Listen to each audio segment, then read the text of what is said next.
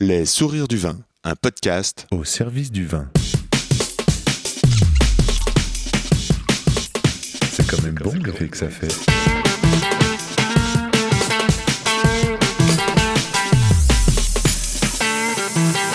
Attends, regarde, j'enregistre. Non, on fait silence.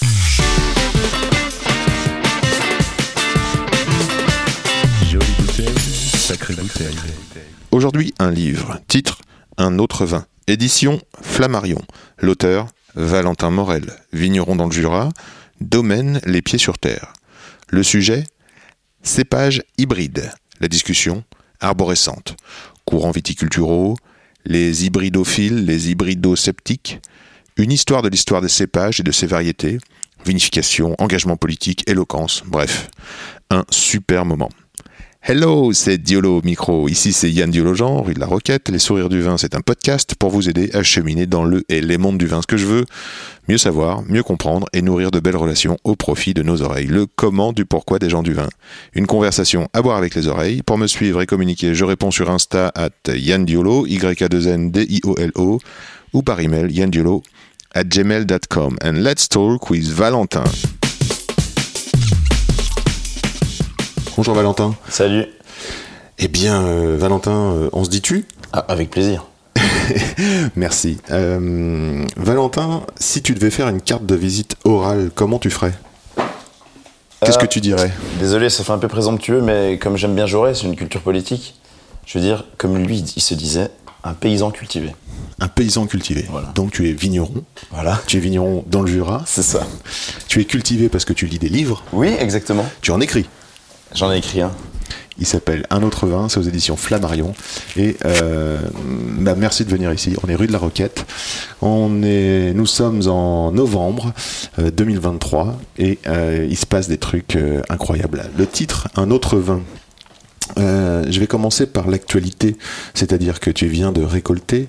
Tu as euh, une vendange dans les cuves, j'imagine. C'est ça. Euh, comment était cette année? Comment est la récolte? Écoute, ça fait presque un peu bizarre, mais ça fait deux années de suite où il n'y a pas de problème dans le Jura. Incroyable. Donc, bah oui, donc on est content. On se demande même s'il n'y a pas un problème, du coup, tu vois, euh, qu'il n'y ait pas de problème. Ah, inquiet. Donc euh, non, 2023 c'était une très belle année. Euh, c'est une année difficile d'un point de vue euh, culturel donc à la vigne, mais il y a eu pas mal de pluie chez nous entre le mois de juin et juin-juillet, donc pas mal de problèmes de mildiou. Chez, chez nous dans le Jura, hein, en tout Ouais, cas, ouais. il y a eu de la pluie. Donc il y a eu des problèmes de mildiou à la vigne, c'était assez compliqué, mais on s'en est bien sorti, on a, on a traité correctement. Et à la fin, il y a une belle récolte, et surtout, ce qui est, ce qui, ça fait longtemps que c'est pas arrivé, il y a une grosse récolte de bonne qualité, et les vins ont très bien fermenté. Et ça fait un moment que c'est pas arrivé. Il y a, il y a- il y a un moment, et on va en parler hein, sans doute, mais c'est sans doute lié justement au fait qu'il y a eu de la pluie, que les vinifications se soient bien passées.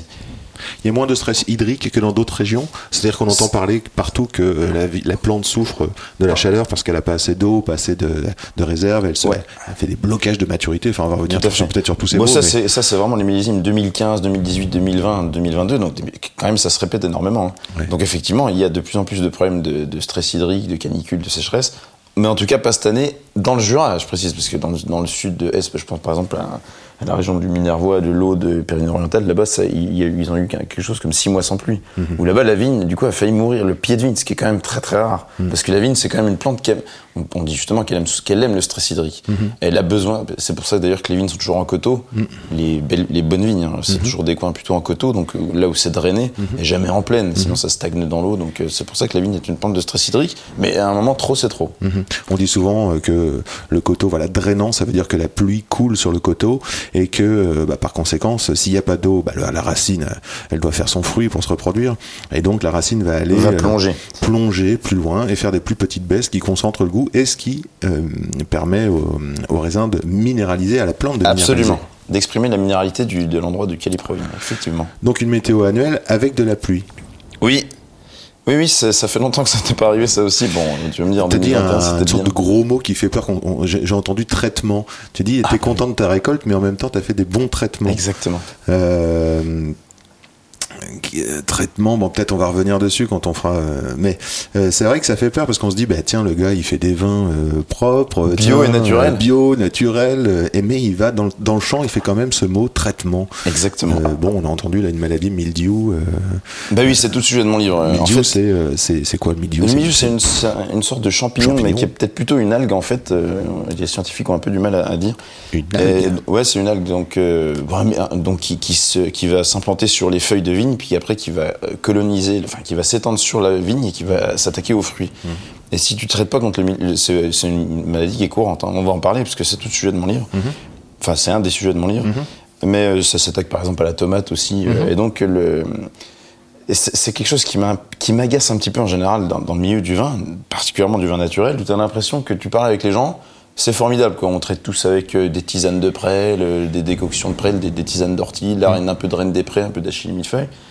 Puis tu te dis, non mais attends, euh, entre nous quand même, on met un peu de cuivre et de soufre, quoi, tu vois, à la vigne, Ouais. parce que si tu fais pas ça, t'as pas de raisin, quoi. Et c'est un peu, un, je trouve, un non-dit, presque un tabou, en fait, dans le, dans le milieu du vin Ouais. bio, qui m'agace un peu. Parce que très souvent, tu parles avec des gens, tu leur, tu, leur dis que t'es vigneron bio, un peu comme tu l'as fait, euh, naïvement, hein, tu l'as fait, je veux dire.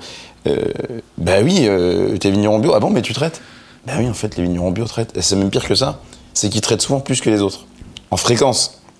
Certes, avec des produits moins dangereux, moins nocifs, le cuivre et du soufre, c'est des produits naturels, mais enfin, c'est quand même pour des les bio et les natures. Oui, mais bah oui, parce que les autres en conventionnel, du coup, tu vas mettre des pesticides de synthèse. C'est ça. C'est ça le, le principe de l'agriculture conventionnelle. Et le pesticide de synthèse, donc c'est des molécules qui sont faites en laboratoire et qui vont réussir à pénétrer dans la plante pour justement l'aider à lutter. Et comme la molécule de synthèse, elle pénètre dans la plante, elle a une rémanence, une durée d'action donc qui est plus longue, 14 jours en général, on dit. Donc les, les gens en les vignerons conventionnels, ils vont traiter tous les 14 jours. Alors que nous, le- la rémanence, c'est la pluie. S'il pleut, 25 mm, on considère que notre traitement est lessivé, donc il Lessivé. n'est plus actif. Parce qu'en fait, il est à la surface des feuilles. C'est un produit, on appelle ça les Contact. produits de contact. Et euh, donc, euh, bah, nous, on est bon à chaque pluie pour y retourner. C'est pour ça que, par exemple, des trucs, des millésimes comme 2012, 2016, il y en a qui traitaient 15 fois, par exemple, ce qui est complètement incroyable. Là, j'ai entendu un gars dans le sud-ouest qui m'avait appelé. Il a, il a traité un truc comme 19 fois cette année. Et à la fin, il n'y a pas de raisin. Bien qu'il se soit battu, mais la, pression de maladie était trop forte. Donc c'est absurde en fait. Alors qu'à côté de chez lui, un mec en conventionnel qui traitait tous les 14 jours, ça fonctionnait. C'est toutes les limites un peu du bio et moi c'est quelque chose qui me qui m'interpelle, tu vois, cette euh, sensibilité de la plante. On parle même de, moi je parle même des fois d'acharnement thérapeutique, tu vois. Pourquoi faire Il y a un vigneron dans un film que j'aime bien, euh, Vitis Prohibita, un film de Stéphane Ballet, un documentaire sur les cépages interdits. C'est un vigneron dans le Vermont aux États-Unis et il dit pourquoi est-ce que vous vous obstinez à faire pousser une plante qui a envie de mourir? Et c'est quand même un peu euh, trash de le dire comme ça, tu vois. En effet. Ouais, c'est choc, c'est une formule, c'est une punchline un peu choc, mais n'empêche qu'il y a un petit peu de ça, tu vois. Et c'est tout un peu le, le questionnement de mon livre. En fait, c'est vrai qu'il y a quelque chose qu'on il y a quelque chose qu'on sait pas, enfin qu'on oublie. Même les vignerons l'oublient. C'est qu'en fait, je le résume un peu de manière caricaturale, tout se passait bien dans la viticulture jusqu'à peu près au milieu du 19e siècle. À ce moment-là, tu as trois fléaux majeurs qui arrivent. Dans l'ordre, c'est l'odium, un, un champignon aussi. Euh, le phylloxéra, lui c'est un puceron, et puis le mildiou. Et après il y a deux trois autres virus et champi- euh, champignons, mais les trois principaux ce sont ceux-là. Et en fait ils sont arrivés pourquoi? En fait ils sont arrivés d'Amérique à cause de l'intensification des transports, notamment en fait à cause du bateau à vapeur, parce qu'avant les bateaux mettaient du temps à traverser l'Atlantique Oui. et tous ces fléaux ils mouraient en fait pendant le voyage. Et là le, le bateau à vapeur, bah, ça met plus beaucoup plus de, t'arrives bien plus rapidement en Europe. Et les, les, bah, les- tous- les pathogènes ont le temps de survivre la traversée. C'est comme ça que le mildiou, l'odium et le phylloxéra arrivent en, en Europe, en fait. Et on, on- on oublie, mais avant ça, les vignes n'étaient jamais malades. Il n'y avait pas de maladie de la vigne. Il y avait pas de- Je je dis pas que le métier de vigneron était facile. hein. Il Oui, fallait oui. labourer, cultiver, etc. Mais en tout cas, il n'y avait pas de traitement, pas de cuivre, pas de soufre. Et puis, il n'y avait pas non plus de greffage. C'est-à-dire que le phylloxéra, c'est donc un puceron qui s'attaque aux racines de la vigne, dans le sol. Et euh, c'est- il- bon, euh, le seul moyen de lutte qu'on a trouvé contre ça, c'est de mettre des porte-greffes de bois américains. C'est-à-dire que puisque ces fléaux sont arrivés d'Amérique, là-bas en Amérique, il y a bien des espèces de vignes qui sont d'autres espèces, pas vinifera, mais d'autres vignes. Donc on a ramené des bois d'Amérique pour faire des systèmes racinaires qui soient résistants au phylloxéra. Et c'est pour ça qu'à partir de ce moment-là, toutes les vignes sont sur porte-greffe américain. Et c'est un premier problème hein, déjà parce qu'un porte-greffe, euh, bon, il- C'est le point de soudure, voilà, le- blessure, le ça point de soudure, c'est- une cicatrice au départ. Et les biodynamistes, ils ont une formule que j'aime bien, ils disent C'est 200 dans un même corps. Dès le début, il y a déjà un problème, tu vois. C'est énorme. Et la- la- le contact n'est pas toujours bon. Et puis, par exemple, les, les années de canicule, ben, le- ce point de soudure, il peut être très fragilisé. Et c'est comme ça que tu as l'apoplexie, la mort subite du pied, parce qu'en fait, il y avait un point euh, de fragilité dès le début euh, sur le pied de vie. Alors, faut voir pour résumer là, parce que arrêt- t'es rentré dans le vif du sujet euh, peu du fort. bouquin. Bah, c'est superbe. C'est ma spécialité. Euh, Vitis vinifera, c'est un mot que t'as dit, c'est une espèce de vigne qui est Voilà. plantée en Europe. On a parlé de l'espèce américaine la plus connue, bah, c'est Vitis lambrusca. Ah, voilà, par exemple. Voilà. Et donc, qu'est-ce que c'est Quelle est la différence entre euh, un pied de vigne surgreffé, comme tu viens de l'expliquer, et un cépage qu'on appelle hybride ou résistant actuellement? Ouais, ouais, ouais. C'est euh, la reproduction de ces deux espèces au moment de la floraison. C'est ça. Bon, en fait, faut bien comprendre, la, la vigne pour faire du vin, c'est Vitis vinifera, comme son nom l'indique. Mhm. Vitis vinifera, c'est la vigne qualitative pour faire du vin. Elle est originaire du Caucase et puis elle s'est étendue à toute l'Europe. Mhm. C'est pour ça qu'on parle d'espèces euro-asiatiques. Donc c'est la vigne pour faire du vin. Tous les vins, 99% des vins que tout le monde boit, c'est toujours de l'espèce Vitis vinifera. Inclus ceux, euh, les Américains, Ah ouais, les, ouais, ouais. euh, les Afriques du Sud, Tout à fait. les Argentins, Ouais, ouais. Tout à fait, euh, ouais. Australiens. Vraiment, la grosse majorité du vin dans le monde, c'est ça. Et euh, le problème, comme je viens de l'expliquer, c'est que cette vigne est devenue sensible à des fléaux qui sont arrivés d'ailleurs, du continent américain, au 19e siècle. Et c'est arrivé partout. C'est-à-dire que ça a mis du temps à arriver. Hein. Le milieu, il n'est pas arrivé partout en même temps, mais en tout cas, maintenant, il est arrivé partout. C'est sûr. Et dans toutes les vignes du monde entier, on est toujours obligé de traiter contre, avec, donc, contre le milieu avec du cuivre, contre l'odium avec du soufre. Et euh, à ce moment-là, au 19e siècle, comme je l'ai expliqué, là-bas, en Amérique, il y a des espèces de vignes qui sont justement pas des espèces pour faire du vin, qui sont des espèces de vignes vierges. Il y a des vignes qui font même pas de, de raisins. hein. On appelle ça les vignes vierges. Il y a des vignes qui font des raisins mais qui sont pas bons. Enfin bref, il y a un peu, tout. C'est tout un monde à boire et à manger, comme dirait le poète.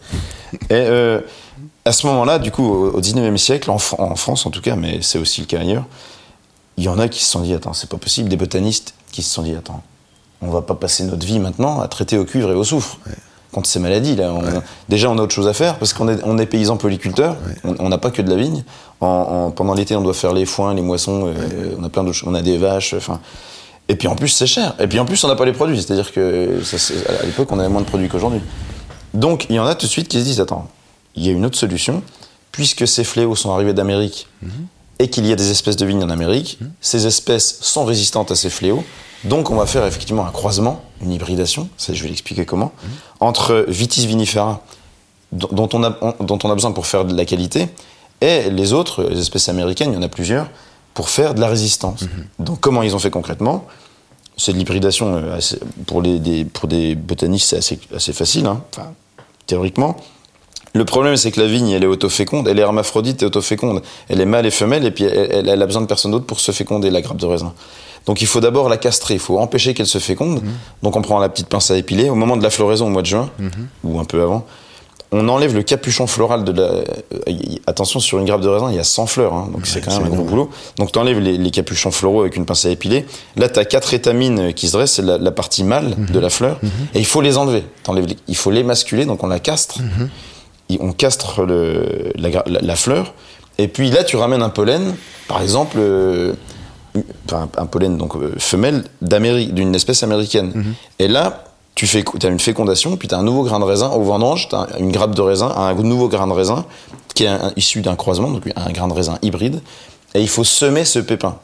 Tu sèmes ce pépin, et c'est là que tu as une nouvelle plante hybride. Et le problème quand tu fais ça, c'est que tu as une chance sur Tu 10 connais 000. pas les caractéristiques Voilà, alors là, tu as 50% de gènes américains, 50% de gènes euh, vinifera. Le problème, c'est que tu as une chance sur 10 000 que ça fasse une nouvelle plante qui, qui, des raisins. Et qui soit des raisins qualitatifs, et qualitatifs pour faire du vin. C'est-à-dire que si tu sèmes un pépin de raisin, dans la majorité des cas, tu même pas de grappe. Il y a un hybrideur que j'ai- que, que j'aime bien, qui a de l'humour, il dit euh, des fois on cherche à faire des cépages résistants, et ils sont tellement résistants qu'ils résistent même à faire des fruits. C'est-à-dire qu'ils ont fait un hybride, mais il n'y a pas de fruits. C'est pour ça que un- un- les hybrideurs, ils semaient 40-50 000 pépins par an pour avoir un peu de chance de peut-être avoir à la fin 5-6 cépages. tu vois. Donc cette histoire-là, si je comprends bien, ça fait une centaine d'années que ça dure. Ouais, c'est ça. 1880, les premiers hybrideurs, Couder, Xebel pour les plus euh, glorieux quoi, de, de- de France. Et, euh, et par contre, ça s'est jamais tellement arrêté, sauf en France, où il y a eu un, un- un trou noir un peu, entre 1960 et 1980-90, où on a perdu à peu près ouais, 30-40 ans. La recherche sur les hybrides en France, ça a perdu 30-40 ans, alors qu'à ce moment-là, les, les Suisses et les Allemands n'ont jamais arrêté. C'est pour ça qu'aujourd'hui, les Suisses et les Allemands ont des hybrides de meilleure qualité que nous. Même, euh, même on voit euh, des hybrides en Belgique, apparemment, Tout à fait. en Hollande, mais, euh, oui, en mais Angleterre. oui, mais eux, c'est des hybrides. euh, c'est pas leurs propres hybrides, c'est des hybrides allemands ou, ou suisses. en Voilà, d'accord, d'accord, d'accord. Et alors, euh, j'imagine qu'il y en a une, une grande variété, euh, du coup, de ces hybrides. Il y en a énormément. Euh, Quelqu'un comme Sebel, euh, donc il a vécu vieux en plus jusqu'à 80 ans, quelque chose comme ça. Et lui, il a, il a planté quand même 50 000 pépins par an pendant bien 40 ans. hein. Donc je t'explique pas le nombre de cépages qu'il a obtenu. Alors, il y a un, je précise tout de suite parce que je viens de dire cépage, et il y a un conflit euh, sémantique chez les biologistes parce Ah que oui. le cépage, normalement, dans le monde du vin, dans la terminologie euh, de, bi- de biologie, cépage, c'est réservé justement à l'espèce vinifera. D'accord. C'est pour ça que les, les gens qui sont hostiles, les hybridosceptiques, comme je les appelle, ils nous interdisent de dire cépage résistant ou cépage hybride. Ce n'est pas un cépage puisque cépage c'est seulement vinifera. Bon moi je, c'est pas que je m'en fiche un peu, mais pour la facilité un peu de la discussion, je préfère parler de cépage parce que sinon personne. Alors, ne contre les hydrosceptiques, de- c'est les hydro. les, hydro- les hybridosceptiques. Hybridosceptiques, mais de l'autre côté, c'est euh, Les hybridophiles. hybridophiles. Ah bah bien sûr, donc moi je suis un hybridophile, on est toute une bande de joyeux lurons, hein, donc euh, Didier Grapp, Lilian Bauchet, ça c'est les grands, euh, mes grands compères hybridophiles. Didier Graham, d'ailleurs, où tu as une cuvée euh, PDG. PDG, c'est ça. qu'on peut, une aventure qu'on peut lire dans ton bouquin qui est absolument délicieuse. Ah oui, comme. euh, Comment, comment choisir quand tu quand es euh, face à, à, euh, des centaines de variétés Ouais. euh, Oui, que tu veux faire du vin Ouais. euh, Bah, que tu connais pas les goûts Oui, oui, tout à fait. C'est toute, la difficulté. C'est-à-dire que j'oublie quand même une précision, mais c'est qu'en en 1958, 40% de la surface viticole française était constituée d'hybrides. C'est énorme. Ça- 40%. 40%, ça faisait 800 000 hectares. Et c'est équivalent. le- c'est- 800 000 hectares, c'est justement le- le- la quantité de la surface de vignes qui reste aujourd'hui en France. C'est-à-dire que la- Incroyable. la- ouais, ouais, mais c'est incroyable.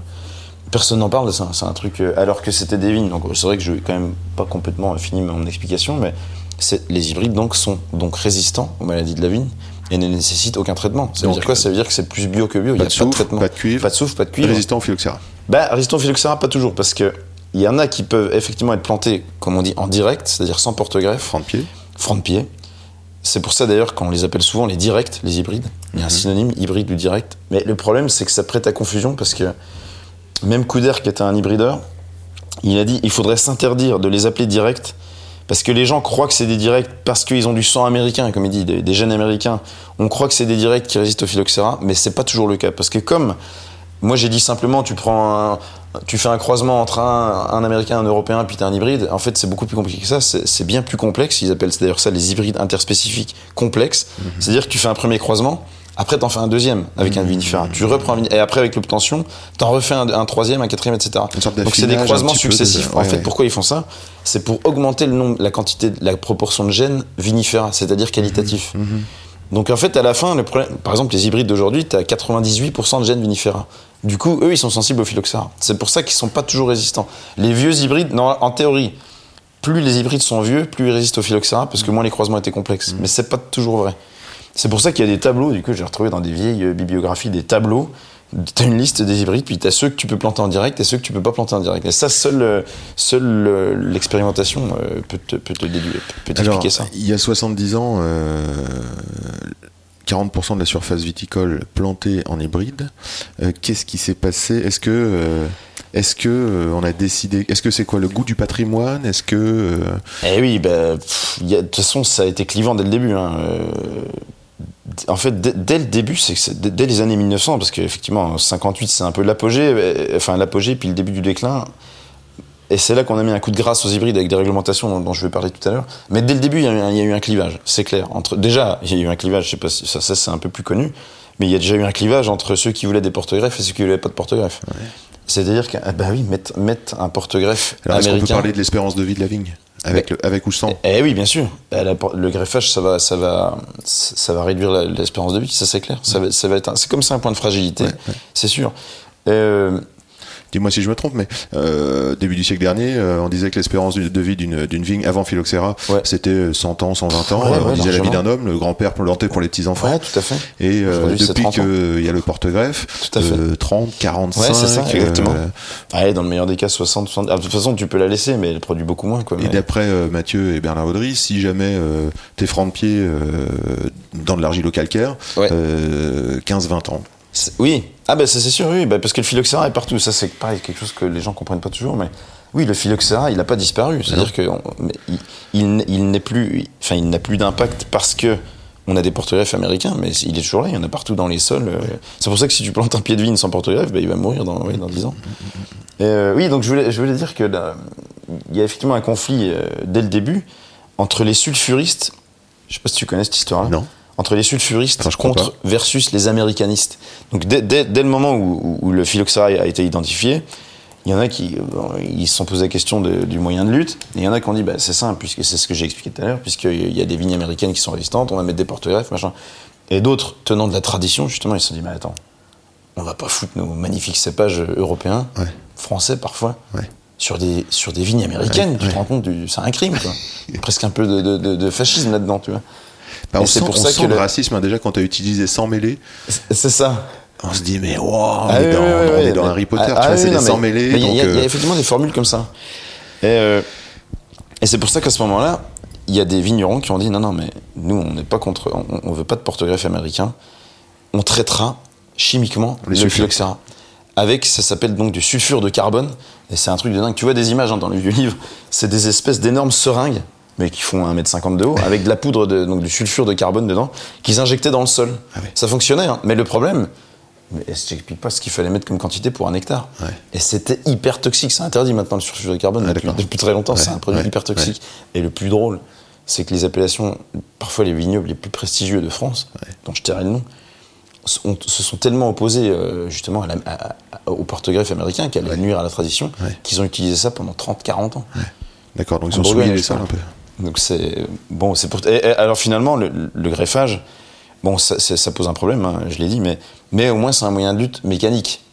Tu vois, c'est tu vas pas traiter chaque euh, chaque saison comme les mildiouellodium avec des produits. C'est tu mets un porte-greffe dès le début, c'est un moyen de lutte biologique. C'est-à-dire que je te dis presque mécanique. Une fois que tu as fait ça, c'est bon, t'as plus besoin de traiter le phylloxéra. Ouais. Il est là et puis la vigne s'en accommode. Alors que le Est-ce mildiouellodium, que bah, tu as déjà pu euh, comparer euh, le goût euh, d'un franc de pied Moi, j'ai jamais eu le. Ouais, non, j'ai jamais eu la chance d'en. J'ai jamais eu la chance d'en goûter, même on parle de vignes préphyloxériques, franc de pied, tout ça, j'ai jamais eu la chance d'en goûter. J'en ai goûté une fois des vins grecs, mais le problème c'est que bon, c'est tellement différent de, de nos vins que les sûr. vins étaient très bons, tu vois, Bien sûr, bien je pouvais pas comparer avec Porte-Greffe. Et... Mais il y a une association des vignes euh, franc de pied en France. euh. Ouais. Mais ça, c'est passionnant, tous ces trucs-là. Ouais, bien sûr. ouais. Donc, tu as réussi à choisir. Parce que moi, ce qui m'importe là, c'est le goût. Ah oui, alors, oui, oui, oui. Parce que- Comment j'ai choisi mes hybrides? Ben, le euh, goût, euh, je me dis, euh, je me dis, euh, qu'est-ce qui fait peur en fait euh, C'est euh, peut-être de, de de plus reconnaître son patrimoine, de plus reconnaître son Gevrey Chambertin, de plus reconnaître. euh, Je m'excuse, je m'égare complètement dans les questions. Mais je t'en prie. Oui, comment j'ai choisi mes hybrides? Effectivement, il y avait des dizaines de milliers d'hybrides disponibles. Et il faut, ouais, il faut comprendre qu'en fait, même. dès les- enfin, l'âge d'or des hybrides, c'est entre les années 40 et 60, quoi. Et là, quand même, euh, les vignerons ont sélectionné quand même les meilleurs, quoi. C'est-à-dire que Ouais. il y avait un catalogue des meilleurs hybrides, machin. Et, et finalement, sur euh, des milliers qui existaient, il y en a quand même une vingtaine, 25, 30 qui étaient vraiment apparemment au-dessus des autres. Et ceux qui restent aujourd'hui de cette époque-là, c'est c'est ces 25 ou 30 là. Donc déjà, le, le- voilà, le choix il se fait dans, dans cette euh, minorité-là. Donc il y a ça, c'est les vieux hybrides. Et il y a un autre truc, c'est les nouveaux hybrides. J'ai parlé que les Allemands ou les Suisses ne Ouais. s'étaient jamais arrêtés Ouais. d'en faire, même Ouais. maintenant l'INRA en propose. Et eux, euh, bon, les ceux que font les Suisses ou les Allemands, c'est des hybrides hyper qualitatifs. Ils appellent ça les PV. Donc euh, c'est- Ouais. c'est un acronyme allemand qui veut dire Pils, Widerstand, Fähigkeit. C'est la capacité de résistance aux maladies. Mais c'est la même chose, c'est toujours des hybrides. T'es sauvé, Valentin. Ouais, c'est merci. Ou cépage résistant, donc c'est c'est toujours la même chose. Et en tout cas, moi, comment j'ai choisi Je me suis dit, un peu euh, le vie- le vieil- la vieille maxime paysanne, euh, pas mettre tous les œufs dans le même panier. Ouais. Je prends un peu de vieux hybride. Pourquoi? Parce qu'en fait, je, je- je supposais, mais je le savais un peu quand même, qu'ils avaient beaucoup plus de chances d'avoir une, une longévité dans la résistance. C'est-à-dire que les, le problème des hybrides, souvent on, on nous objecte ça. Euh, Est-ce que tu es bien sûr qu'il va résister longtemps au, au milieu allodium Parce qu'en fait, le milieu allodium, ils sont pas cons, ils vont tout de suite identifier le- la faille dans la plante, et au bout de 5, 6, 10 ans, ils, ils vont contourner la résistance. Sauf que les vieux hybrides, ça fait 150 ans, ça fait, pardon, plutôt 100, 100 ans, 120 ans que la résistance n'a jamais été contournée. Donc on peut penser qu'ils sont vraiment très résistants. Tu les as plantés quand tes hybrides En 2017, moi. Alors, que les, alors que les hybrides nouveaux des, des- des Suisses ou des Allemands, bah, effectivement, il y en a quand même pas 10 ans, même des fois même pas 5 ans. Eh oui. Donc effectivement, qui peut te garantir que dans 15-20 ans, ils seront pas euh, sensibles? Donc ça, effectivement, j'en sais rien. C'est pour ça que je, je mets toujours un peu des deux quand je plante Ouais, une vigne ouais, hybride. ouais. Maintenant, j'ai planté trois vignes hybrides là, en, en tout. Et à chaque fois, je fais moitié de vieux, moitié de nouveaux hybrides. On peut imaginer l'importance de la discussion entre vignerons, de, de, de, de toutes ces expériences faites entre vous, quoi. C'est-à-dire, euh, C'est passionnant et c'est- d'autant plus intéressant. Donc, on a fait une association hein, qui s'appelle, euh, c'est une référence bien sûr à la Vitis vinifera. L'association s'appelle Vitis Batardus Liberata. Donc, la vigne bâtarde nous libère, tu vois. Bon, avec, euh, des, avec des déclinaisons latines certainement pas respectées. Il n'y avait pas un latiniste dans le groupe. Donc Vitis Batardus Liberata, euh, c'est Libyan Baucher qui a, qui a voulu absolument faire cette association. Il y a quelqu'un qui est très fort là-dedans aussi qui s'appelle Geoffrey Estienne, c'est un vigneron de la Creuse qui a, qui a- qui beaucoup d'hybrides. Et euh, donc voilà, effectivement, le fait d'être à plusieurs, ça permet de. Voilà, il y en a un qui va dire bah, Moi j'ai celui-là, il, est extra- il, est, il est intéressant, il est très résistant. Attention, euh, cette année où, il y a eu beaucoup de pluie, j'avais quelques taches de mildiou, parce que parfois il y en a. Euh, mais, mais, par exemple, moi parfois je vois des taches de mildiou sur les feuilles, mais tu vois tout de suite, c'est c'est très intéressant à voir quand tu es vigneron. Euh, le mildiou il s'installe, c'est pareil, parce qu'effectivement le mildiou va arriver sur la feuille, et tout de suite la feuille, elle va, c'est la politique de la terre brûlée, elle va nécroser sa cellule pour empêcher le mildiou de, de rentrer dans la plante. Et Vitis vinifera, c'est l'inverse. C'est-à-dire que si tu as du mildiou qui arrive, elle, elle, elle fait l'inverse. Elle voit le pathogène arriver. Ben, Vitis vinifera, elle, elle- mais il faut comprendre ça aussi. C'est une plante qui aime bien les, les, les champignons, parce qu'elle a besoin de mycorhizes dans le sol, pour, euh, on en parlait tout à l'heure de la minéralisation. Donc elle, elle est plutôt hospitalière. Donc elle, s'il y a un champignon qui arrive, elle se dit, ouais, pourquoi pas, ça peut être intéressant, ça va peut-être m'aider. Et elle ouvre grand ses cellules, le mildiou rentre, et, et c'est là qu'il y a de la sporulation, le mildiou va se développer, etc. Et c'est que plus tard qu'elle va comprendre qu'en fait, non, c'est un pathogène, mais le problème, le délai de réaction, il est, beaucoup trop long, et, et c'est comme ça qu'elle peut, euh, elle peut se faire envahir de mildiou. Alors que la vigne américaine, elle, le mildiou arrive, salut, je ferme mes portes, tu rentres pas, et tu vois effectivement les taches de mildiou nécrosées. Je mets des taxes. Ouais, c'est ça. Ouais, c'est ça. Ça, c'est le, le côté trumpien de la, de la américaine. Non, mais tu vois, c'est et c'est passionnant à voir. Cette résistance, tu l'observes de, de- de fa- de facto, quoi. Est-ce qu'on cherche des... Pardon. Non, non. Et ce que je voulais dire, effectivement, c'est que c'est très important entre nous d'être, euh, voilà, d'échanger sur quels sont les cépages qu'on va plutôt choisir. Mais en tout cas, par exemple, Didier et moi, on a, on, on s'est forcé quand même pas mal au début à avoir des, des- des cépages différents, tu vois, pour qu'on expérimente chacun et qu'on vinifie. C'était parler de la cuvée PDG, ça veut donc dire pour Didier Grappe. Parce qu'il m'avait demandé justement de vinifier un cépage rouge que j'ai et que lui n'a pas. Les plantais, c'est ça? Voilà, le planter. Pour voir ce qu'il donnait en vinification, monocépage séparé. Puis c'est après ça qu'il a goûté le mien et qu'il en a planté lui aussi. Très bien. Il a Donc il a été planté du planté. quoi. Il a planté du planté. 54-55 C'est ça même, c'est son petit nom. Oui, bah, en fait, ils ont tous des petits noms, les hybrides. Pourquoi? Parce qu'en fait, quand, quand- j'ai dit qu'on semait des pépins hein, pour faire des hybrides. Donc, tu as des semis de pépins. C'est-à-dire que tu as des, t'as des kilomètres de semis de pépins. Et puis, c'est seulement au bout de, par exemple, 5, 6, 10 ans que ce. Alors, tu as un semis de pépins qui sont séparés d'un centimètre. Les l'hybrideur, il passe, la première saison, il passe dans son semis de pépins. Donc ça, ça pousse, c'est une plante qui pousse. hein. Après, il y, y a des feuilles et tout ça. Puis il observe, tiens, sur ce pépin-là, il y a une tache de mildiou. Ça veut dire qu'il n'est pas résistant, je l'arrache. Je l'arrache. Là, il y a une tache de dium, je l'arrache. Là, je l'arrache, etc. Puis à la fin, c'est ce que je disais tout à l'heure, sur 10 000, à la fin, il en reste 5. Et donc, c'est, il, il va, il va, il va, du coup, il va cultiver ce semis de pépins. Il va, au bout de 5-6 ans, il va même le greffer sur un porte-greffe pour voir comment il se comporte. Il va voir s'il fait des raisins. Il va commencer à vinifier les raisins. Et au bout de 10 ans, il va dire, bah voilà, cet individu-là, parce qu'en fait, c'est un individu qui est unique. On va le cloner. Il va dire, bah, c'est celui-là qu'on va multiplier. Et c'est quoi son petit nom au début? Il n'a pas de nom. C'est simplement le 55e euh, pépin du 54e rang. On va donc l'appeler 54 C'est un 55. tableau Excel, le truc. C'est ça, mais c'est exactement ça.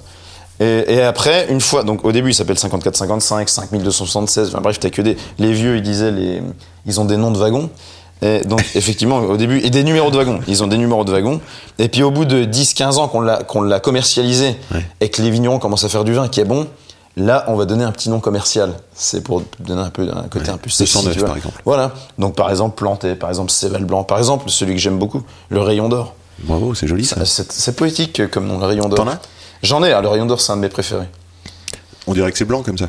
C'est un blanc, oui. Le Rayon d'Or, il est, c'est une belle grappe jaune quand il est bien à maturité, un côté un peu citronné. C'est magnifique. Et donc on a notre. euh, le seul problème du Rayon d'Or, c'est qu'on l'a rebaptisé là euh, dernièrement. Et on a notre camarade technicien préféré qui, est- qui est aussi un hybrideur, enfin qui donne un des coups de main à, l'hybrideur Valentin Blattner. Ce, ce gars-là s'appelle Nicolas Dordor. Du coup, on a, on a rebaptisé le rayon le Rayon d'Or d'Or. Je suis étonné que euh, vient cette idée maintenant là. Vu que c'est bon marché, finalement, tu traites pas, tu, il y a, y a pas de, euh, ça a l'air d'être euh, vraiment plus facile. T'as des bons rendements, je crois même sur certains hybrides. Je comprends pas qu'il y ait pas plus d'industriels qui se soient euh, accaparés de ça et qu'on plante partout, quoi.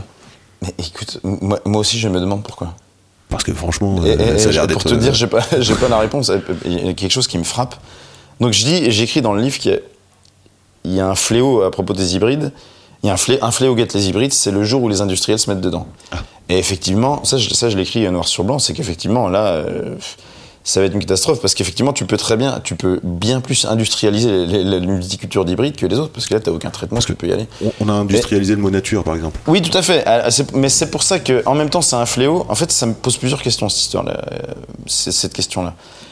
Alors, à la fois, c'est un fléau parce que, bon, euh, ça va, c'est effectivement un risque qu'il y ait une industrialisation. D'un autre côté, la- l'agro-industrie n'a pas attendu les hybrides pour faire de la- pour faire de l'industrie. Donc, sûr. à la limite, pourquoi pas. Et puis surtout, finalement, en y réfléchissant bien, est-ce que ce serait pas mieux que l'agro-industrie ait des hybrides Au moins, ils traiteraient moins la vigne? Bah, il y a vraiment de saloperies dans les Tu, nappes tu vois, c'est phréatiques dire, ouais. dans les nappes phréatiques, dans les gens qui cultivent. C'est pour ça qu'un. C'est un copain qui m'a dit ça un coup. Il me dit, mais je suis pas d'accord avec toi. la tu santé, la santé publique, finalement, ce serait un service. Bah oui.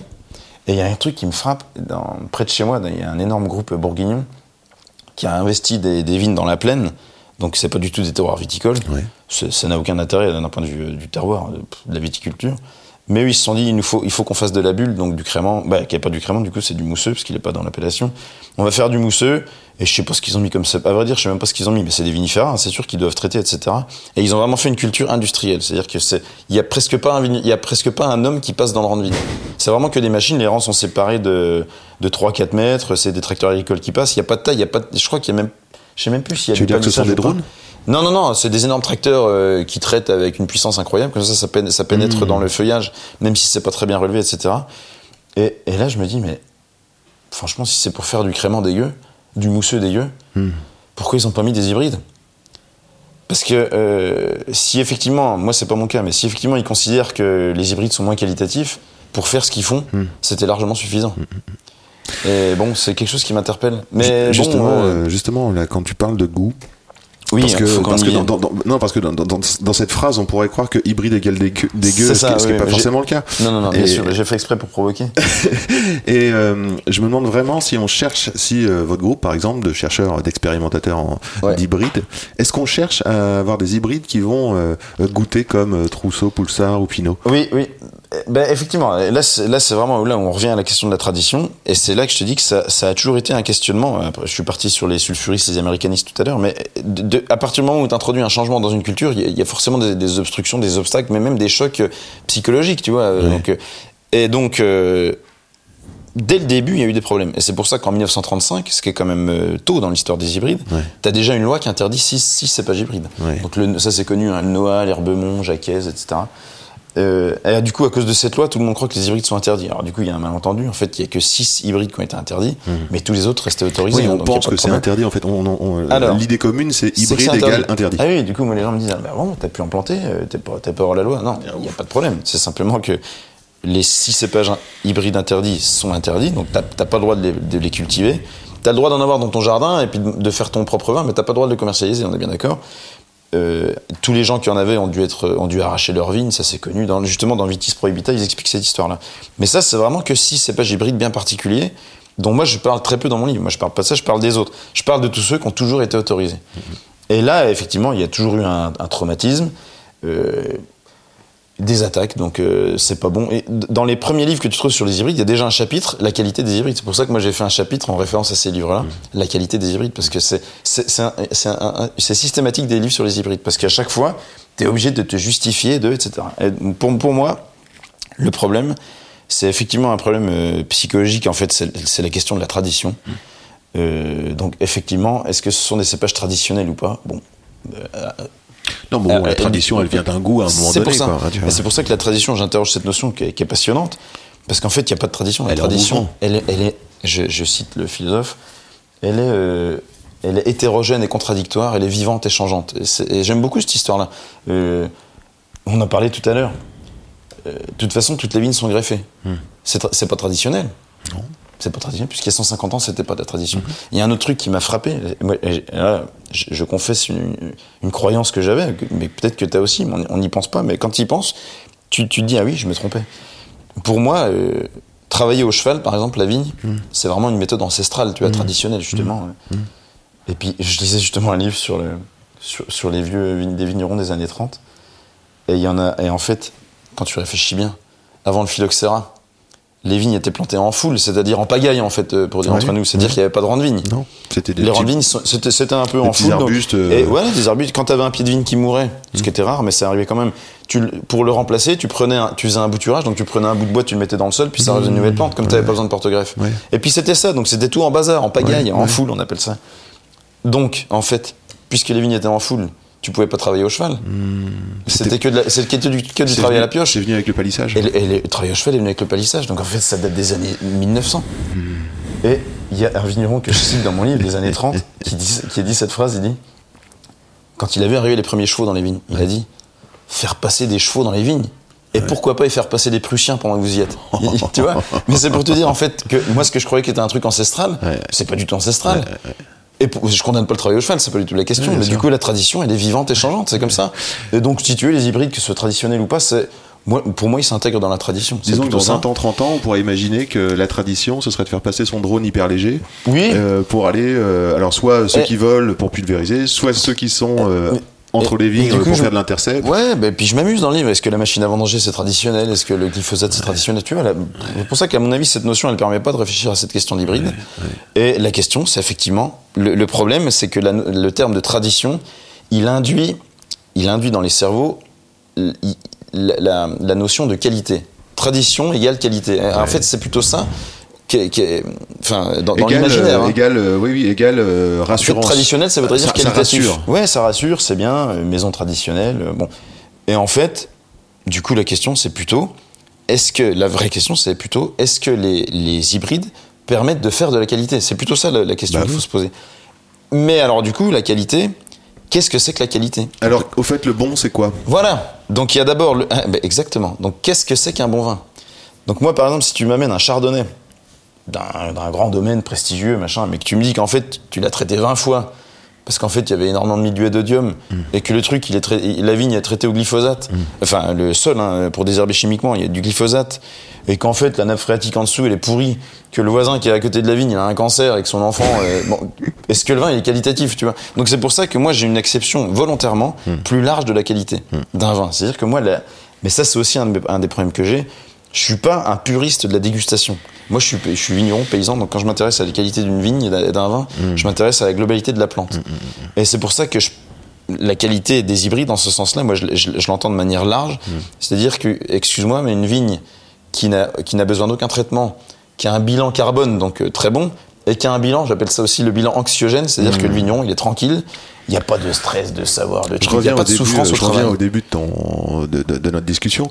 Quand, euh, quand le vigneron il a fait 19 traitements dans l'année et que. Et qu'à la fin, il n'a pas, de- il a pas de raison, tu vois Le pauvre.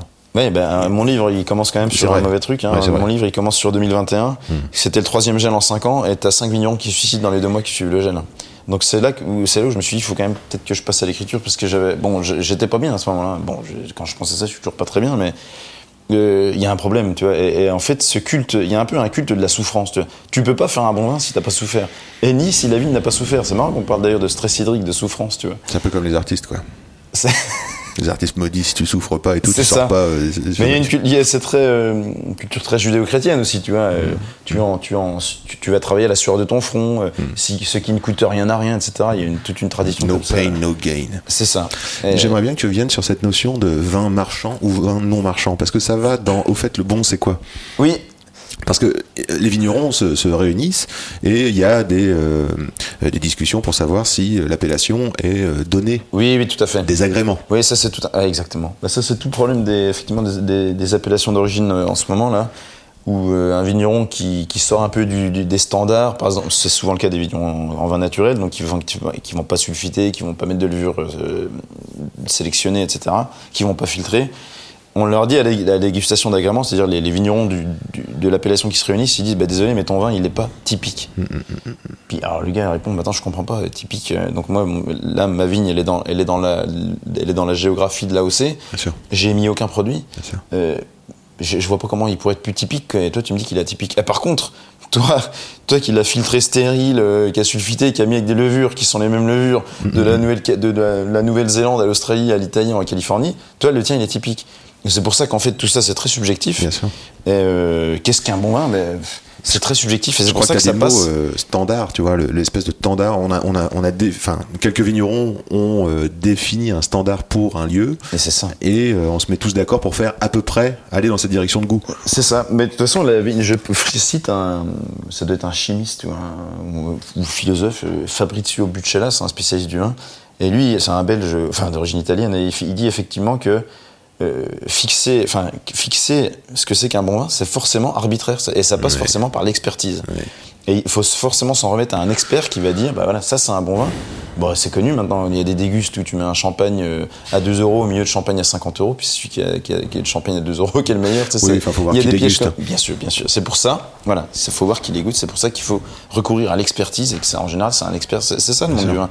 Et moi, bon, euh, en économie, en politique ou en vinification, c'est pareil, j'ai un petit problème avec les experts, ça c'est mon côté bourdieusien.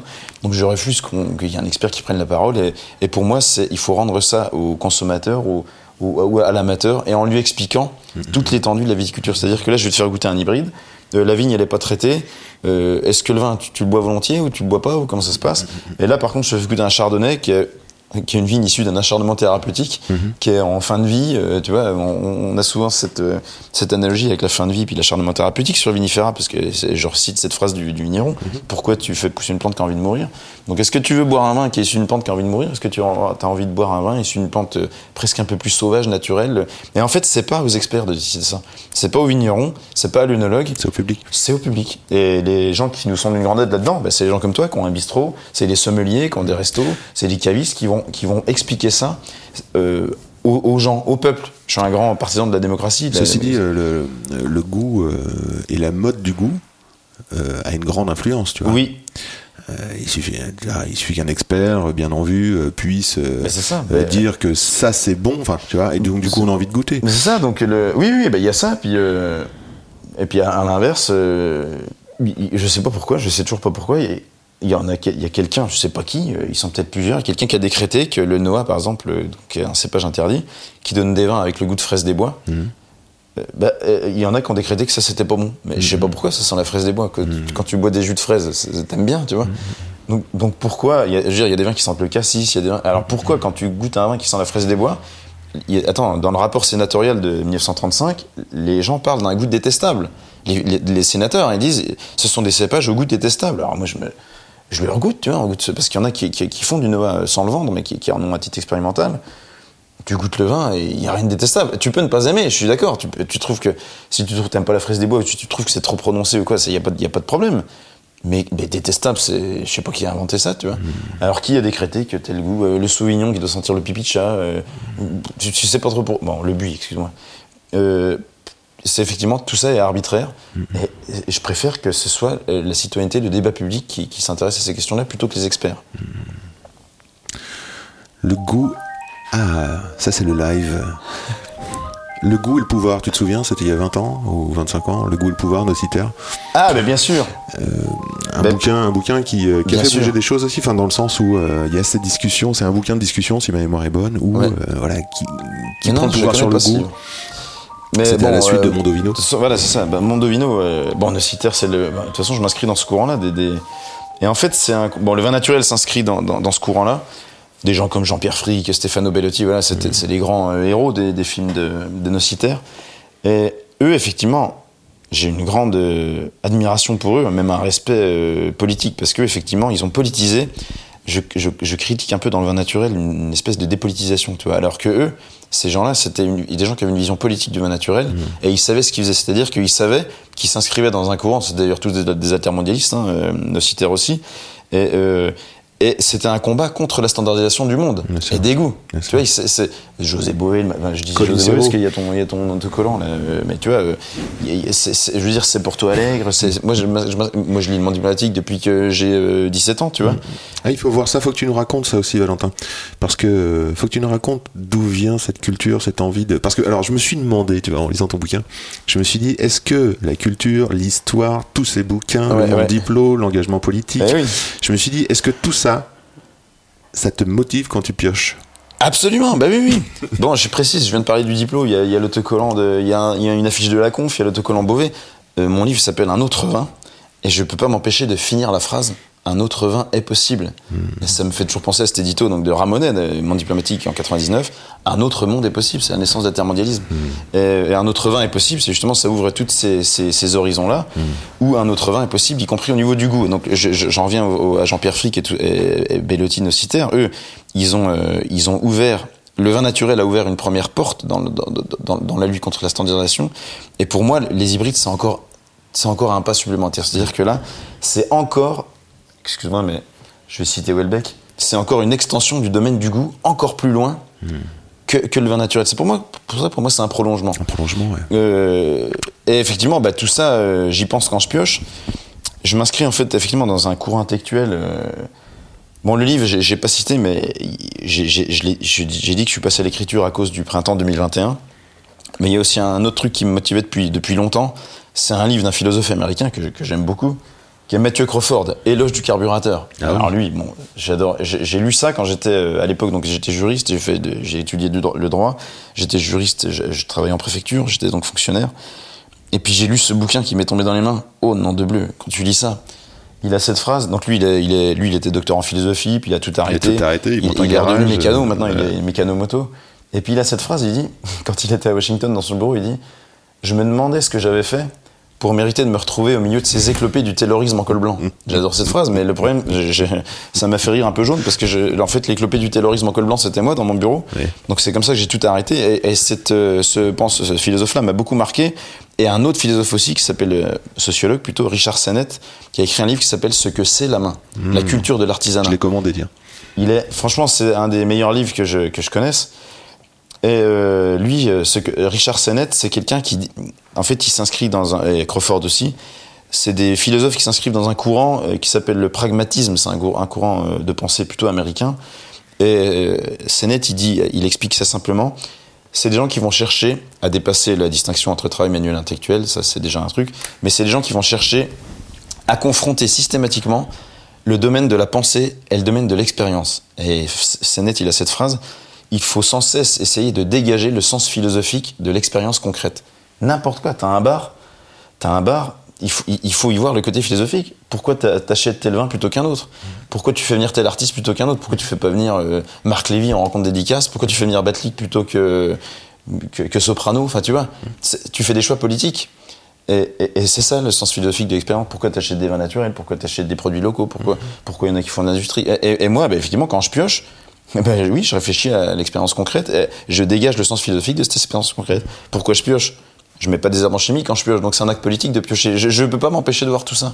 Ce que j'adore quand tu parles là comme ça, c'est qu'on reconnaît vraiment le livre. J'in- j'in- J'invite les auditeurs à lire ce livre dans le sens où ça, le livre raconte comme euh, Valentin parle actuellement, c'est-à-dire que, euh, par exemple, le manche de pioche, il va interroger le manche de pioche. Pourquoi le manche de pioche Ah il fait 1m10 par 1m30 Bah oui. Et ça discute de l'angle d'attaque. Euh, Bah oui, si, si ton manche de pioche fait 1m10 ou 1m30, effectivement, il est plus long, t'es- plus courbé, tu vas plus te faire mal au dos. Ça, ça induit des dépenses sociales. Tu vas chez le kiné, c'est la sécurité sociale qui paye. Tu vois, tu peux t'amuser à faire plein de trucs comme ça. Et puis en fait, euh, le problème, c'est que si ton manche de pioche est plus grand, donc là, tu vas pas chez le kiné, t'as pas mal au dos, t'es pas penché, mais le problème, c'est que ton manche de pioche, il tape dans le fil du bas et t'arrives pas à piocher correctement. Et le problème, c'est que quand t'as des bourgeons qui commencent à pousser, qui sont hyper fragiles, si tu tapes dans le fil du bas, ça fait sauter tous les bourgeons. Donc c'est pour ça que t'es bien obligé d'avoir un manche de pioche plus petit. Donc tu vas chez le kiné, donc tu veux faire des dépenses sociales, mais au moins, au moins, t'as réfléchi, à- t'as réfléchi à la question. T'as peut-être pas tellement plus avancé. Mon livre, c'est un livre de philosophie du métier, c'est-à-dire que le philosophe, tout ce qu'il sait, c'est qu'il sait rien. Donc euh, bon. Mais euh, oui, à la fin, bon, t'es pas tellement plus avancé quand t'as lu mon livre. Un coup, j'ai prendre conscience ça. de son ignorance. ouais. Ben, c'est important déjà. Un coup, il y a une classe de, de BTS qui sont venus euh, chez moi déguster à propos de mon livre et tout ça. On a fait une rencontre. Puis à la fin, je leur dis, ben, je suis désolé, à, à la fin de la rencontre, vous en saurez encore moins que quand vous êtes arrivés. Et puis il y a un élève qui m'a dit, bon, euh, on n'en savait déjà pas beaucoup en arrivant. Est-ce qu'on peut parler un petit peu de, de vinification, puisque quand Ah même oui. le début de la conversation, c'est les récoltes de cette année. Mais surtout dans ton bouquin, il y a un moment donné, tu dis, on pourrait presque appeler ça, tu parles de tes vins que tu les fais, un vin nu. Ah oui. Mais oui, c'est ça le vin naturel. Le- En fait, qu'est-ce que c'est que du vin? La définition du vin, c'est bien simple, c'est du jus de raisin fermenté. Donc c'est du jus de raisin fermenté par des levures, c'est aussi simple que ça. Et j'en viens aux levures, du coup. Et je me demande si Hybride euh, Voilà. fait des levures. Exactement. Donc euh, vraiment, effectivement, le vin nu. bah, D'ailleurs, j'ai cité Geoffrey Estienne, le vigneron de la Creuse. Lui, ses vins s'appellent les vins nus. Je t'invite, je t'invite à les goûter, c'est vraiment très très bon. Donc effectivement, d'ailleurs, c'est marqué vin nu avec rien, Walou nada. Je crois qu'il met ça, ça, ça, c'est contre-étiquette.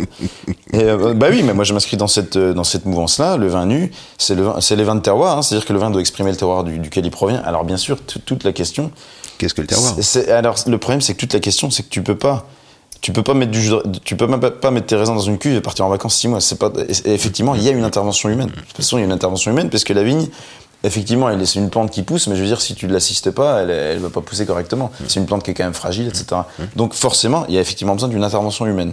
Mais toute la question, il faut que ce soit l'intervention humaine soit la plus subtile possible pour que ça se voit le moins possible et pour pas qu'il y ait de trahison entre le, le raisin initial, la vigne, le terroir, le lieu d'où ça, provient, et puis la bouteille du jus de raisin. Il y a un, un- un professeur que j'aimais bien qui me disait l'idéal, on est bien d'accord, hein, l'idéal c'est de mettre la, bou- le- la grappe de raisin dans la bouteille, mais ça c'est pas possible. Donc il faut trouver, il faut trouver les, les étapes successives entre la grappe de raisin puis la bouteille, mais que, ça se voit le moins possible tout en étant subtil et fin. Et c'est ça. la- alors c'est là que tu as toute la mythologie des grands vignerons. Euh, comment il a fait lui pour que ce soit aussi grand, aussi beau, aussi expressif, euh, qui ait autant d'éclat. Tu parlais de minéralité là. euh, effectivement, c'est ça les vins les, les enfin qui nous parlent le plus, en tout cas à notre notre petite, enfin ceux qui s'inscrivent dans, ma philosophie du vin, de notre culture du vin. C'est les vins quand tu les bois qui ont un éclat, un vin blanc qui va te faire il, il pétille presque en bouche tellement il est éclatant. Et ça, c'est effectivement une expression de la minéralité. Et t'arrives pas à comprendre pourquoi il y a un vigneron, il fait ça, il- son vin est, est- est comme ça. Et puis le, le vigneron d'à côté qui a la parcelle voisine, bah, il a la parcelle juste à côté. Et je t'assure, quand tu goûtes son vin, ça fait pas ça. Et là, tu te dis que le vigneron, il a quand même un- une patte. C'est ça toute la question du, du vigneron. Comment il a fait pour que ce soit comme ça? Mais il n'y a pas un vin qui est à 980, puis l'autre à 1020 ou à 1010 En sucre En pétillant. En pétillant, en, oui, oui, bah- en gaz carbonique. Oui, oui, bah, non, non, non, non. Là, je te, passe, je te parle justement, euh, pas de question de gaz carbonique, De- c'est tu vraiment parles de l'éclat du vin. Ouais, ouais, l'éclat ouais. du vin, la sorte C'est- de- C'est quelque chose qui est difficile à expliquer euh, comme ça. Mais on, parle, on dit souvent de la salivation, la sapidité du vin, c'est-à-dire que le vin, il te ça. fait saliver. On parle d'eau du vin aussi, Voilà. on parle de. Et ça, c'est quand même des choses qui sont assez euh, difficiles à expliquer. quoi. C'est le ressenti. c'est, euh, Bon, alors, toute la question des hybrides, effectivement. La levure, elle est dessus ou pas? Alors, tu, voilà, tu peux mettre- levures, peux il y en a mettre- tu peux partout. faire- même tu là, peux faire une vinif euh, là, dans ton- spontanée Dans ton bistrot, il y en a. Ouais. C'est-à-dire que là, si tu mets du jus de raisin ou même du jus de pomme, si tu laisses ta bouteille Ah de bah, jus de pomme, peux du jus de faire raisin aussi. ouverte. euh, tiens, je peux faire un truc. euh, je, je ressors de Guédelon où j'ai croisé le boulanger et il me dit mais faites prenez votre farine temps pour temps donc de farine et d'eau. Premier jour, vous les mélangez. Euh, deuxième jour, vous faites la même chose, vous le rajoutez. Troisième jour, quatrième jour, la même chose, temps pour temps à chaque fois. Ouais. Et au bout, on a euh, des ferments qui bossent et ça. on a un levain qu'on peut am- am- am- C'est apporter ça, à la ouais. pâte. Donc les levures, il y en a partout, des bactéries aussi. Et il y en a par contre aussi, évidemment, sur la prune des raisins, à la vigne. Hmm. Et c'est là toute la question des, levures, des- vins de terroir. C'est-à-dire qu'effectivement, il y a des levures du terroir. C'est-à-dire que même moi, euh, sans doute que les levures d'une parcelle plein sud, c'est pas tout à fait les mêmes que les levures d'une parcelle euh, qui, est, qui est à l'ouest euh, ou, ou au nord, qui est, qui est moins exposée au soleil. Peut-être que celles qui sont au sud, elles ont mûri. Enfin, les bactéries les plus, les levures les plus sensibles, par exemple à la chaleur, ce sont, sont mortes, par exemple au soleil. Et il reste, par exemple, que les plus résistantes. On peut imaginer des choses comme ça. C'est pour ça que, normalement, dans ma vigne d'hybride, il y a plein de levures également sur les raisins. Est-ce que c'est les mêmes levures que dans mes autres vignes? Euh, je- Certainement pas. Peut-être. Quand tu euh, vinifies, tu fais des pieds de cuve ou pas? Je fais des pieds de cuve depuis 2020 à cause des, on va en parler à cause des problèmes de fermentation qu'on a eu. Donc moi je fais des pieds de cuve maintenant, sauf sur mes hybrides effectivement. Où là, comme je suis un peu plus relax, et puis je me dis, peut-être que je me trompe, mais comme je me dis que c'est une vigne qui est pas traitée du tout, il y a beaucoup plus de micro-organismes. Parce qu'en fait, on passe notre Ah oui. temps, notre saison à lutter contre des champignons avec du cuivre et du soufre. Donc il est possible qu'on qu'on désingue un peu des levures aussi. Alors que dans ma vigne d'hybride, euh, je, pense qu'il y en a beaucoup plus. Et donc la question qui, se pose sur les hybrides, c'est une question que je me pose dans le livre. Je, raconte l'anecdote, c'est un, copain, un restaurateur qui vient me voir un coup, en- enfin il m'appelle au mois de, en 2020. Et il me dit, écoute, franchement, c'est un gars qui est très écologiste, euh, il a une grande sensibilité sur le monde et tout. Il me dit, écoute, franchement, j'ai entendu deux, trois fois ce que tu disais sur les hybrides. Sur le fond, t'as raison, c'est clair. Et c'est plus écologique. Il me dit, il n'y a aucun problème, je suis vraiment sur le fond, je suis d'accord avec toi. Mais est-ce que ça continue à être des vins du Jura, tes trucs Tes merdes, entre guillemets, tu vois Non, je dis ça parce que c'est mon père qui appelle ça mes merdes. Ah oui. Il appelait ça mes merdes quand, quand j'ai commencé maintenant, ça.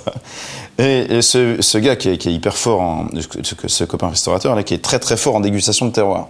Il faut dire que lui, il s'est formé avec Stéphane Tissot, qui est, le- qui est un autre grand vigneron euh, de terroir dans le Jura, où lui, il a 50 hectares de vignes, et puis il a 50 000, 50 000 euh, vignes différentes et à chaque fois il vinifie la vigne euh, séparément avec la culture bourguignonne, du terroir, Ouais, etc. ouais. Donc mon copain Thierry là, euh, il- me dit voilà mais lui il connaît parfaitement les terroirs jurassiens, c'est-à-dire que lui il goûte un chardonnay du Jura, il est capable de dire si c'est sur des calcaires ou des argiles et si c'est des argiles, est-ce que c'est plutôt du lias ou du trias, tu vois le genre de mec complètement barré que ça, tu vois.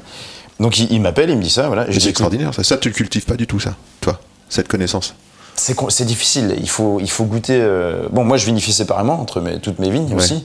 Donc, je, je- je- je m'inscris dans cette philosophie-là du terroir. Par contre, j'ai du mal à distinguer. Tu sais, c'est vachement dur. Hein. Euh, Ouais, tu peux te faire piéger. Hein. Écoute, d'ailleurs, j'ai piégé Bien un sûr, bon copain qui sûr. connaît bien.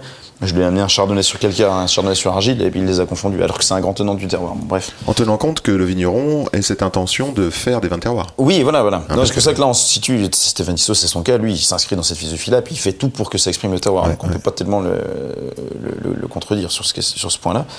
Et euh, donc, ce copain Thierry, je lui dis écoute, franchement, toi, t'es dix fois meilleur en dégustation de terroir que moi. Donc, tu vas venir chez moi, on va déguster les hybrides, puis on va voir euh, ce que t'en penses. Donc, quand Thierry débarque chez toi, c'est- une procédure. hein. Il me dit ok, mais d'abord, on fait le tour de toutes les vignes. Ouais. Avec le, bouche- le bouquin de Michel Campi en main, le bouquin de Michel Campi sur la géologie des terroirs viticoles du Jura. Énorme.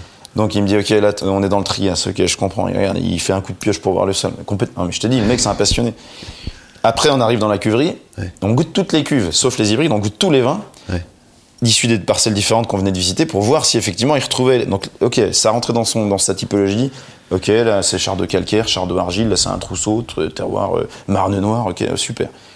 Donc maintenant je dis maintenant on goûte les hybrides, un blanc, un rouge. On goûte le blanc, je sers le blanc qui était en bouteille depuis à peu près trois mois. Là, il était formel. Il me dit, c'est sûr, c'est un vin du Jura, c'est sûr. Je vois tout à fait le lien. C'est donc mais ma parcelle d'hybride, elle est plantée sur des marnes irisées du Trias. Ouais. Et il me dit, je vois tout à fait les amers typiques des argiles du Trias. Stéphane Tissot, il dit la même chose. Les argiles du Trias dans le Jura, ils donnent toujours un côté amer, enfin, sur, mais un- une des bonnes amertumes, hein, Ouais. des bonnes amertumes. Donc il me dit, il n'y a pas de problème, c'est un vin du Jura. là, il était presque un peu rassuré.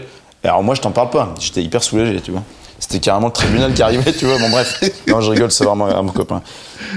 Et après, je lui fais goûter le rouge. Et là, je vois bien qu'il était perdu, tu vois. Il ferme les yeux, parce que lui, il a une dégustation sensible du vin, donc il ferme les yeux. Parfois même, il, il boit le vin en se bouchant le nez, tu vois, pour ressentir le vin qu'en bouche. Et là, il le goûte deux, trois fois. Il me dit, je suis perdu. Je suis perdu. Il me dit, je suis pas dans le Jura. Et c'est pas un mauvais vin. Il me dit, je prends du plaisir à le boire. Il l'a même comparé, attention, à, un- à un printemps de Dara Ribot, tu vois, qui était à Oui, Creuson. d'accord. C'est comme insulte, il y a pire. Hum, ça va Donc, euh, il est, bon, il c'était bon, mais c'était pas du Jura. Donc, j'en ai déduit avec lui, une, mais c'est une conclusion provisoire. hein. J'en ai déduit avec lui que les, peut-être les hybrides rouges, ils sont effectivement un peu trop expressifs et qui vont avoir tendance à, à masquer le terroir, tu vois, à écraser. Ils sont trop, ils sont trop tout, ils sont trop puissants, trop aromatiques, trop, trop tout, trop tanniques, trop tout. Alors que le blanc, et c'est très intéressant, les anciens, dans la bibliographie ancienne que j'ai retrouvée, les anciens, ils parlaient de, à propos des hybrides blancs, hein, ils parlaient de cépage franc de goût. C'est pas très beau quand tu dis ça comme ça. Cépage franc de goût ou cépage neutre. Ça veut dire qu'ils avaient pas trop de goût. Mais moi, d'un point de vue du terroir, c'est vachement intéressant parce que ça veut justement dire qu'ils vont exprimer, ils vont s'effacer au profit du terroir. Et c'est pour ça sans doute que le copain Thierry, quand il est arrivé, qu'il a goûté le blanc, il a dit oui, ben, je sens le terroir, c'était évident. Donc maintenant, j'ai prolongé ma, ma réflexion sur les hybrides. J'ai planté deux nouvelles parcelles d'hybrides, à chaque fois sur des terroirs différents. Donc éboulis cal- maintenant j'ai Marne du Trias, éboulis calcaire du Bâtonien et euh, argile du Lias. Donc j'ai trois terroirs différents. Et j'ai pas encore vinifié les deux autres parce que j'ai planté l'an dernier. Et je suis impatient de faire des cuvées sûr. euh, parcellaires de terroir. Mais c'est génial. Et puis là, on comprend bien. euh, je parle souvent d'un 4 quarts, tu vois, dans le pour, pour quand on débute dans le vin, euh, essayer de comprendre, bah oui, oui, l'effet du millésime, l'effet du cépage, l'effet du sol, et puis le vigneron avec les convictions Eh du oui. vigneron. Et puis j'aime bien aussi ce que tu dis, là, les pratiques socio-historiques. Et donc la tradition, tout ça. Eh oui. Donc conviction du vigneron. Et je me dis que la place du vigneron là-dedans, dans ce 4 quarts, tu vois, dans la proportion que ça prend, elle est vraiment énorme finalement parce que ça exprime forcément la volonté. Et si tu comprends que ton cépage il est variétal, c'est-à-dire qu'il va exprimer beaucoup de fruits par exemple, et ben ça cache le sol. Et c'est pour ça que euh, Chenin, euh, oui. Riesling, Chardonnay sont des super révélateurs de terroir. C'est parce ça. qu'ils sont des calques, ils- on arrive à, à les fait. retenir dans leur goût Tout à fait. pour faire exprimer ce qu'il y a du sol. Et c'est une vraie volonté du vigneron. Ça ne, passe, enfin, ça ne peut pas exister sans la volonté du vigneron. Quoi. Oui, c'est ça. Et effectivement, à condition de s'inscrire dans cette philosophie-là. Mais après, après tout, euh, bon, les gens ont aussi le droit de boire des vins qui sont pas toujours des vins de terroir. hein, après tout, Mais non, on a le droit de boire du fruit et puis on peut prendre du Voilà, plaisir voilà, de c'est mille ça, manières, euh, c'est sûr. Mais effectivement, moi, je m'inscris plutôt dans cette réflexion-là. euh, bon. Qu'est-ce que tu vas faire comme vin en 2023 T'as choisi de faire des. Alors, est-ce que t'as vendangé tôt ou tôt? Ah, ça j'adore ce proverbe. Bah, c'est dans le même bouquin que justement euh, que le, le- le gars qui parlait des chevaux comme des Prussiens là. Et effectivement, il y, a- il y a un proverbe vendange tôt, vendange tard, vendange tard, vendange tôt. Donc euh, c'est pas là qu'on va reparler de la vinification. Donc qu'est-ce que ça veut dire? Vendange tôt, vendange tard Si les vendanges sont plutôt précoces, donc c'est-à-dire euh, bon le, le proverbe il date des années 30, hein, donc précoce ça voulait dire plutôt au mois de septembre. Maintenant ça veut plutôt dire mois d'août. Vendange tôt, vendange tard. Ça veut dire que si les vendanges sont précoces c'est pas la peine de te précipiter. Large... Attends que ça mûrir. mûrisse, il y a largement le temps. Euh, Attends, il, va- il y a tout encore tout septembre, euh, il va faire beau, laisse mûrir. Mm. Et au contraire, vendange tard, vendange tôt. Attention, si t'arrives fin septembre, tu sais, le mois d'octobre, il va pleuvoir un peu, c'est pas la peine d'attendre une maturité qui n'arrivera jamais. Vendange tard, Prends vendange a. tôt. Ouais, prends ce qu'il y a. et oui, tu feras un vin qui fera 11 degrés, mais qu'est-ce que tu veux? C'est comme ça, c'est comme ça.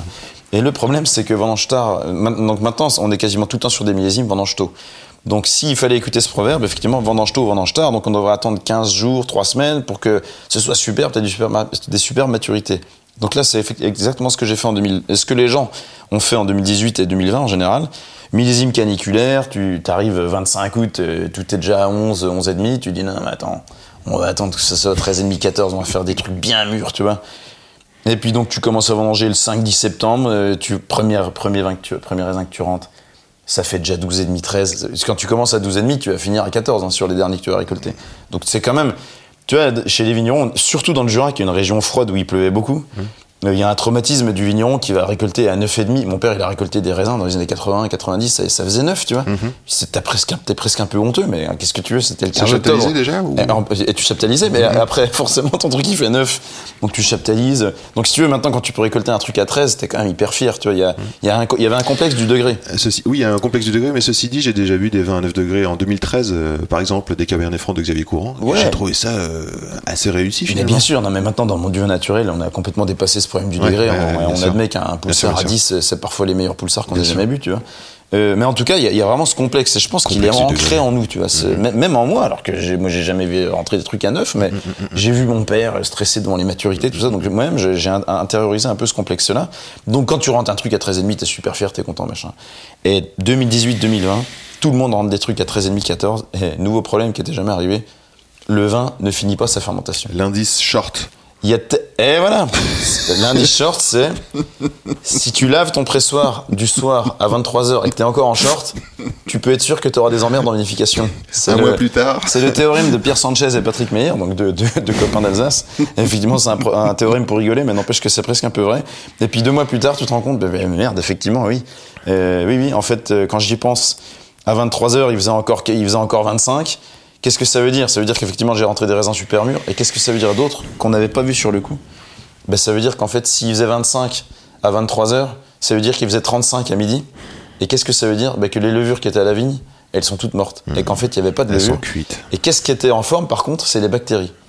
Alors- Donc les levures, elles ont commencé à fermenter ton vin. Et puis la vinification, c'est mal terminé. C'est-à-dire que les levures crèvent parce qu'en fait, il n'y en avait pas assez. Et puis c'est les bactéries qui prennent le relais. Et c'est là que, avec ces millésimes c'est comme ça, 2015, 2018, 2020, 2022, c'est des problèmes de piqûre lactique. C'est-à-dire que c'est des bactéries qui finissent la fermentation. Et comment elles la finissent En faisant de l'acidité volatile, c'est-à-dire du vinaigre. C'est comme ça que tu as des accidents. Voilà. euh, c'est comme ça que tu as des accidents de fermentation surtout les millésimes chauds et secs. Et ça, on l'avait pas tellement conscience. C'est pour ça que maintenant, donc tu m'as demandé tout à l'heure, est-ce que j'avais fait des pieds de cuve? Donc maintenant, moi, millésime chaud et vendange tôt, je vendange tôt, contrairement au proverbe. Donc vendange tôt, vendange tôt. Donc j'en ai rien à foutre que ça arrive à 13,5. Et si ça fait 11,5, 12, je commence à y aller parce que ça veut dire que dans deux semaines, je vais finir, puis ce sera 13,5. Donc les premiers jus que je rentre, ils sont à 11,5, 12. Et puis les derniers sont à 13,5 euh, maximum, quoi. Et là, il y a, il y, a moins- il y a beaucoup moins de problèmes. Et effectivement, je fais des pieds de cuve. Pourquoi? Donc tous mes vins sont sans sulfite ajouté, levure indigène et tout ça. Mais euh, il y a eu tellement de problèmes de, de fin de fermentation en 2018, 20 et 22 que maintenant, donc je fais un pied de cuve au début des vendanges avec des, un raisin que je rentre. Un pied de cuve, c'est tu vas, avec- on va avec mes salariés, on est deux trois, on récolte juste de quoi faire un petit pressoir manuel, 150 litres. Et là, je sulfite. Donc je mets des sulfites dans ces 150 litres pour faire quoi en fait? Pour sélectionner la meilleure population de levure qui sont bien des levures de mon terroir quand même. J'ai- C'est-à-dire qu'en en sulfitant, qu'est-ce que j'ai fait? J'ai tué les mauvaises, j'ai éloigné les mauvaises et j'ai j'ai flingué aussi les bactéries qu'il y avait dedans. Par contre, j'ai sélectionné mes levures de compète que j'avais dedans et en fait, je vais faire beaucoup d'aération, de remontage, je vais les oxygéner pour les développer. Donc c'est bien mes levures quand même, mais que j'ai effectivement sélectionné avec, avec des sulfites. Donc ça, ça, ça va choquer un peu les, on va dire, les, les radicaux de la, du vin naturel, qui, sont, qui sont aussi mes amis. hein. Mais euh, écoute, moi, dans mon bilan euh, je m'y retrouve. Bilan oxygène, Voilà. c'est magnifique. C'est bientôt la fin, Valentin. Ça fait euh, quasiment une heure qu'on discute. Je vais te reposer quelques questions de la fin. Mais avant ça, est-ce que euh, comment ça se passe? On y était presque tout à l'heure. La transmission familiale, c'est-à-dire un bref, euh, un bref euh, mot sur ton parcours. Oui. Tu vois, euh, d'étudiant, euh, qu'est-ce que tu apprends, et puis comment ça se passe la transmission familiale, parce qu'on l'entend le papa droite gauche, Oui, là, on oui, l'entend. Bah, D'abord, le premier truc que je peux dire sur la transmission familiale, c'est que mon père, il m'a quand même dit surtout ne fais pas ce métier de con, hein, on est Ah ouais. d'accord. Ah, Et puis, non seulement il me l'a dit, mais je m'en suis rendu compte, donc je voulais surtout pas faire ce métier de con. Je précise que c'est lui qui dit métier de con. C'est un métier, je veux dire, quand tu ramasses des cailloux pendant 15 jours aux vacances de Pâques, euh, t'as plus- t'as pas envie de faire ce métier de con. Et non, et Ce qui t'est arrivé très tôt, du coup. Bah oui, oui, ah bah oui, c'est pour ça que moi j'ai surtout pas voulu faire ça. Mon frère, lui, était, et j'ai mon frère qui est vigneron aussi pour, dans un autre domaine. Lui, il, il a toujours été vigneron. Il a quand même. euh, mais le problème, c'est que lui, enfin son avantage plutôt, c'est une qualité. Lui, il s'est formé assez vite. Il a été en lycée professionnel de tout de suite. Et lui, il a appris à faire les, les, les, les tâches techniques. Ouais. de- de- de- que, que seuls les vignerons maîtrisent. Donc lui, il a, il a pas fait les tâches de manœuvre, que, comme mon père appelait ça aussi, il les a faites comme moi, mais moins longtemps. C'est-à-dire que tout de suite, il a appris à tailler, à conduire un tracteur et tout, ce qui est quand même un peu plus sympa quand, quand t'as 17 ou 18 ans.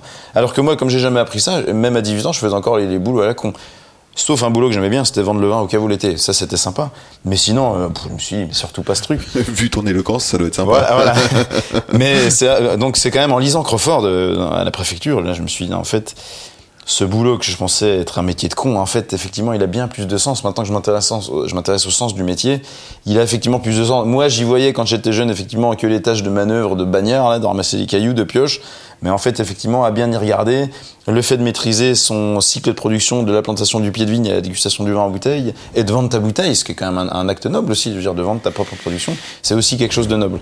Donc euh, c'est pour ça que je suis revenu après effectivement, j'ai refait une formation pour apprendre ces fameux stages techniques et je suis revenu sur le domaine.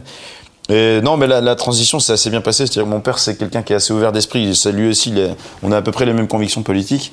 Et lui, euh, bon, il n'était pas en bio, mais il avait arrêté le désherbage chimique euh, 20 ans auparavant, donc il avait fait un bon boulot de, de travail du sol. D'accord. Et par contre, lui, justement, ce qui le choquait dans le bio, ce qui l'interpellait, et c'est ce qui m'interpelle moi aussi, j'en ai quand même fait un livre, c'est la question des traitements. Il dit, mais attends, mais tes copains bio, ils me font marrer. Déjà, il, il- il- il- il partageait l'idée que le désherbage chimique est une catastrophe. hein, ça, donc c'est pour ça qu'il avait arrêté. Ouais. Mais sur le reste, il me dit, attends, tes, tes gars, ils sont sympas. Euh, bio, les mecs, ils traitent 15 fois quand moi je fais 5 traitements. Qui est bio là-dedans ah, ah, ok. Je mets quelques molécules de synthèse, mais bon, les, les plus dangereuses, lui, il les mettait pas. Il mettait des produits un peu. Puis il, il- était dans, un peu dans ces vignerons qui sont, qui sont sympas. hein, je veux dire, qui, qui réfléchissent sur réduction de dose, tout ça, c'est quand même plutôt pas mal, tu vois. Donc lui, il, il trouvait que c'était plus logique de faire ça. C'est sa logique à lui. Il y a pas, moi, je la discute pas, tu vois. Donc bref, quand je suis arrivé, je dis écoute, t'es sympa, mais ta logique personnelle, elle comprend, parce que quand t'as un salon, il essaie d'expliquer qu'en fait t'es- pas bio, mais quand même en fait t'es un peu bio, que personne n'y comprend rien, parce que le problème c'est que tu peux avoir ton voisin de stand de salon qui lui met du désherbant chimique, du glyphosate et qui sature de produits, puis qui va avoir le même discours que toi. Il va dire non non mais attends, moi je raisonne, hein, donc je suis raisonné machin. Mais comme t'as pas de label sur ton, personne te prouve que toi t'as pas mis de désherbant sûr. chimique sur ton étiquette, tout ça. C'est pour ça que je- mon père, j'ai dit écoute, toi t'es sympa, mais ton discours, personne ne le comprend parce qu'il n'y a pas de preuve. Et la preuve, qu'est-ce que c'est? C'est un label sur une étiquette, et tu m'excuseras, mais un label bio, ça veut dire quelque chose. Ça veut dire que effectivement, il y a un organisme qui est venu et t'as pas de, t'as pas, t'as pas mis de produit de synthèse. Et ça, c'est clair, c'est indiscutable. C'est un, un- c'est un organisme extérieur. Donc voilà. Donc, donc quand j'ai passé en bio, mon père il a dit non mais attends, il y a pas de problème. Moi, je- de toute façon, oui, mais il, il avait, attends, lui, il avait 55 ans quand je suis revenu, c'est pas lui qui allait engager ce genre de processus, tu vois. Donc quand je suis revenu, il m'a aidé à faire ça, il n'y a pas de souci. Par contre, le problème qu'on a eu avec mon père, c'est plutôt sur la vinification. C'est-à-dire qu'effectivement, le bio, il n'y a pas de souci, mais les vins naturels, ça, c'est un autre truc. Quand tu as fait du vin et quand tu as dégusté du vin pendant 40 ans, un certain type de vin, on va dire, pas standardisé, parce que les vins du Jura, c'est pas non plus des vins très standards, hein, quand tu vois le vin jaune et tout. Mais c'est quand même des vins, voilà. euh, mon père, s'il voit un vin blanc qui est pas filtré, euh, je veux dire, il saute de sa chaise, tu vois. Alors quand je mets en bouteille, systématiquement, il arrive, il regarde, il prend la bouteille à l'envers, il la met à la lumière, et il voit que c'est tout trouble. Il dit, Il donne Bordel. l'indice de turbidité. Mais bordel, tu vas quand même pas vendre ça, tu vois. Je lui dis, mais non seulement je vais le vendre, mais ce serait même l'inverse. Je lui dis, si je donnais un vin trop limpide, les mecs dans le 11e à Paris ne comprendraient pas. Ah, il y a de tout, hein, il y a tout- toutes sortes de clients. Mais je sais. Alors, c'est, euh, est-ce que est-ce que tu as une odeur ou euh, préférée? Ah, c'est intéressant ça. Écoute, euh, dans les vins ou de manière en générale? général Je suis Plus un- général, plus pour rigoler, quoi. Plus Ah, pour ouais, le ouais. goût personnel. J'aime bien les odeurs d'herbe. Mmh. Beaucoup les odeurs dans la nature, tu vois. Mais les odeurs d'herbe un peu méditerranéennes. Mmh. Pourtant, je suis vraiment pas de là-bas. Ouais, t'as romarin, tiens, là, en Corse, il y a la- L'immortel. l'immortel. Mmh, c'est magnifique. Et euh, une odeur que tu détestes, par exemple? Ah Je déteste les odeurs un peu, tu vois. euh, Je, je déteste l'odeur du vinaigre. Ça, c'est un problème que j'ai. Et j'ai- Et j'aime pas aussi. Ça, c'est. Peut-être avant le vinaigre, une odeur qui, qui, qui m'insupporte. Mais ça, c'est vraiment mon- un travers professionnel. C'est l'odeur de champignons. oui? Alors, tu sais, quand je croise tous les mecs dans le Jura qui me disent Ah, ce week-end, je vais aux champignons. S'il te plaît, m'en parle pas. Mildiou, odium, j'en peux déjà plus. Alors, tes trucs, ouais, d'accord, ah, j'aime bien manger des champignons. Mais l'odeur du champignon sous bois, tu vois, dans la forêt. ouais. Parce qu'en fait, le mildiou et l'odium, ça a une odeur. Mmh. Et, et je t'assure que les, les vignerons qui sont sensibles, souvent les vignerons bio qui sont sensibles à, à ces problèmes d'odeur et de maladie, parce qu'il faut les détecter très tôt, quand tu passes, dans- surtout l'odium, hein, l'odium il se sent. Et quand tu passes dans ton rang de vigne et que ça sent le champignon, tu te dis bordel de merde, j'ai de l'odium. Parce que ça se voit pas. Le mildiou, ça se voit vachement bien. Le mildiou, t'as- tu passes dans ton rang de vigne, tu as une grosse tache d'huile au milieu de ta feuille, il y a, oh, ça, ça se voit, c'est comme le nez au milieu de la figure. L'odium, pour en chercher dans ta vigne, il faut soulever les techniciens disent ça, c'est une technique de technicien, mais il faut soulever au moins 100 feuilles. D'accord. Et à différents endroits du rang. Donc t'es comme un blaireau là, au mois de juillet euh, en train de galérer parce que ça fait déjà deux mois que tu, ta vigne est en pleine végétation, t'es fatigué, Ouais, tu te lèves à 5 ouais, heures tous les jours et tout. Et là tu es en plein cagnard, puis tu, puis tu regardes, tu soulèves toutes les feuilles accroupi comme un âne, en train de regarder s'il y a de l'odium. Et puis à un moment t'arrives, tu passes dans un vigne sans regarder, tu faisais un autre truc dans ton vigne, tu relèves tranquille, c'était sympa. Tu palisses ta végétation, il fait beau. Ouais. Et là, tu sens l'odium alors que t'en cherchais pas. Aïe, aïe, aïe. Et là, tu te dis, là, il doit y en avoir. Tu soulèves une feuille, tu vois une grappe pleine d'odium. Et quand tu vois une grappe pleine d'odium, euh, mi-juillet, c'est vraiment pas bon signe. À ce, à ce- à ce- à ce moment-là, l'odium, il est tout blanc. Ouais. Il, il est en plein, euh, justement, en, plein, euh, en pleine reproduction. Il est, il, il est hyper Tu fais quoi Tu le vires Tu le coupes? Là, il faut la couper, mais le problème, c'est que l'odium, c'est un truc, c'est increvable. C'est-à-dire que tu vas couper ta grappe par terre. Le, donc, ta grappe, au moins, il va plus contaminer ton pied. Mais par contre, ta grappe, elle est par terre. Et les spores d'odium, ils, vont rester, ac- ils vont rester dans le sol, ils vont hiverner. Il a une forme de conservation hivernale. Et tu peux être sûr que l'année suivante, tu auras de l'odium exactement à cet endroit-là. Ça, c'est systématique. Pourquoi? Parce qu'en fait, l'odium, c'est vraiment une saloperie dont on a du mal à se défaire. Et il va s'installer sur le bois de la vigne, il va s'installer sur le pied, parfois même sur les piquets. Tu peux avoir des spores qui vont rester d'une année sur l'autre. Et ça, c'est donc, donc Tu vas brûler, par exemple? Si, tu peux brûler. Le problème, c'est que tu- donc c'est pour ça qu'il faut plutôt brûler tes bois l'hiver. Le problème, c'est qu'il faut bien conserver un bois de taille qui va porter la, la récolte future. Et sur ce bois de taille, il, il- il peut y avoir de l'odium. C'est d'ailleurs pour ça que les techniciens disent euh, que si vous cherchez de l'odium, regardez, commencez toujours par regarder près du bois de taille, parce qu'en général, il va commencer sa contamination par là, il va repartir de l'année- d'avant. Ça me fait penser à la foucaille. Tu connais la foucaille Non. dans Nausicaa? Ah non, non, je connais pas. Euh, Miyazaki. Ah oui, ok. Non, ça parle beaucoup du Miyazaki en ce moment, parce qu'en ce moment c'est le garçon et le héron. Ok. Mais dans un, dans un vieux euh, Miyazaki Nausicaa, il y a euh, la foucaille, euh, le champignon qui envahit comme ça, le- et qui, cherche à comprendre. Bon, bref. Alors je vais regarder tes chaussures, c'est le moment où je regarde les chaussures. Bah Ah voilà, oui. ce sont des chaussures euh, de ville quand même. Des Quand viens chaussures de Paris, j'essaie. vigneron ville quoi, voilà, je sais pas. Oui, oui, oui, polyvalente. Euh, alors qu'est-ce que c'est? C'est une chaussure à lacets en cuir avec un talon. Euh, c'est sobre, efficace, pas trop, euh, pas trop euh, lustré. hein. On voit que c'est un cuir usé. voilà, c'est à la fois classique, robuste et puis euh, tanné par le temps. J'aime bien. Et donc euh, dernier coup de cœur euh, musical? Je suis obligé de, de parler de Batlik ici. Yes. Je suis obligé de parler de C'est Batlik. quand même grâce à ça qu'on se rencontre? Ben oui, oui, c'est grâce à, à Batlik et, Stéphane et son Batlik, camarade euh, de Antoine Dondon. Dondon. ouais, ouais. Spécial dédicace. Spécial dédi- ouais, énorme dédicace, je le cite quand même dans mon livre, hein, L'art de la défaite. Effet. bah, L'art de la défaite, c'est mon livre, il s'intègre exactement dans cette, euh, dans cette euh, philosophie de Batlik, qui est une philosophie de, de Sioran, hein, en fait, le- le- l'auteur Sioran, qui est, qui est quelqu'un, bon, Batlik, il est comme ça, hein, c'est un auteur un peu désabusé, il a un peu une noirceur, un peu mélancolique, mais en même temps très beaucoup d'humour. euh. Donc, et, et en fait, l'art de la défaite, ça résume tout ça. C'est, euh, on va, en fait, de, de- de- de la laideur, on va en faire quelque chose de bien. Et d'une année comme 2021, qui était une catastrophe, j'ai essayé d'en faire un livre qui est, bon, déjà la couverture est belle. Et puis on a essayé d'en bah, Mais je le dis parce que je suis pour rien, c'est pas moi qui l'ai fait, hein, c'est les graphistes de Flammarion. Mais euh, voilà, de 2021, j'en ai fait un livre un peu, un peu rigolo. On a essayé d'un peu d'emmener tout ça vers le haut. Et puis l'art de la défaite, c'est aussi le nom d'une cuvée que je vais faire en hommage à Batlik, mais ça fait deux ans que je le dis, mais là ça y est, je vais la mettre en bouteille. Super. Et c'est un vin justement, bah, évidemment, de, de- de 2021. Quel super morceau en plus. Et oui. Et c'est un vin de 2021 où en fait quand tu vois 2021, tu te dis c'est une succession de naufrages quoi. Et, et- et- et bizarrement, c'est quand même dingue, mais tous les vins de 2021 sont super bons. Ah, c'est vrai. Puis ça fait du bien un peu de fraîcheur. Et oui, c'est fraîcheur, c'est plus léger. Et ce vin, donc euh, voilà, je vais en faire l'art de la défaite. C'est-à-dire qu'il y a eu 5 suicides, on a perdu 80% des raisins, à co- enfin, déjà 60% à cause du gel, puis après dans ce qui restait, on en a reperdu à co- avec du mildiou. C'était vraiment le, c'était le naufrage, quoi. C'était le, le naufrage agricole total. Et puis finalement, à la fin, bah, c'est quand même l'art de la défaite. Le, vin est quand même bon. On a fait un livre, puis on écoute Batlik, alors c'est quand même bien. C'est quand même génial. Et à propos du livre, tiens, je t'ai pas demandé, mais euh, ça faisait longtemps que t'écrivais? C'est quoi J'écrivais quelques bribes. Déjà à la préfecture, j'écrivais. J'ai toujours un peu, j'ai j'ai toujours aimé la sociologie. Et puis les gens qui écrivaient, ça s'appelle dans la sociologie, ça s'appelle la sociologie participante, l'observation participante. C'est-à-dire que tu as un chercheur qui va venir dans un bar travailler, puis en même temps il va observer, puis le soir il rentre chez lui, il écrit. Ouais. Donc moi j'ai toujours aimé faire ça. Ouais, ouais, c'est les philosophies du métier, quoi, du quotidien. Donc moi j'ai toujours fait ça à la préfecture, puis quand j'étais vigneron. Quand j'étais vigneron, je le faisais moins parce que après j'ai eu deux filles assez rapidement, deux enfants. Donc j'avais moins le temps d'écrire. Par contre, j'avais euh, 8 ans et 6 ans maintenant. Rose et Astrée. Et euh, j'avais moins le temps d'écrire, par contre j'y réfléchissais toute la journée. Et quand j'ai eu, voilà, quand je me suis dit en 2021, il y a eu le printemps, il y a eu- il y a eu le gel et tout, je me suis dit bon maintenant j'arrête mes conneries, j'écris. Mais j'avais déjà toutes mes idées en tête. Ouais. Ça t'a pris combien de temps? Ça a pris quand même deux ans parce que le problème c'est que je pouvais écrire que le soir après 21h. Ouais. Quand mes filles étaient couchées, la journée je travaille. Ouais. Donc euh, après Tu je joues à quoi filles en ce moment me- avec tes filles? Je quoi? Tu joues à quoi en ce moment? Ah, Jeux de société Jeux vidéo Non, non, pas de jeux- jeux vidéo, ouais, jeux de société et surtout euh, Un coup de cœur dans les jeux de société? vélo. Ah, vélo. Ouais, vélo, euh, vélo, trottinette. euh, Ok. Euh, la ressource, comment tu fais?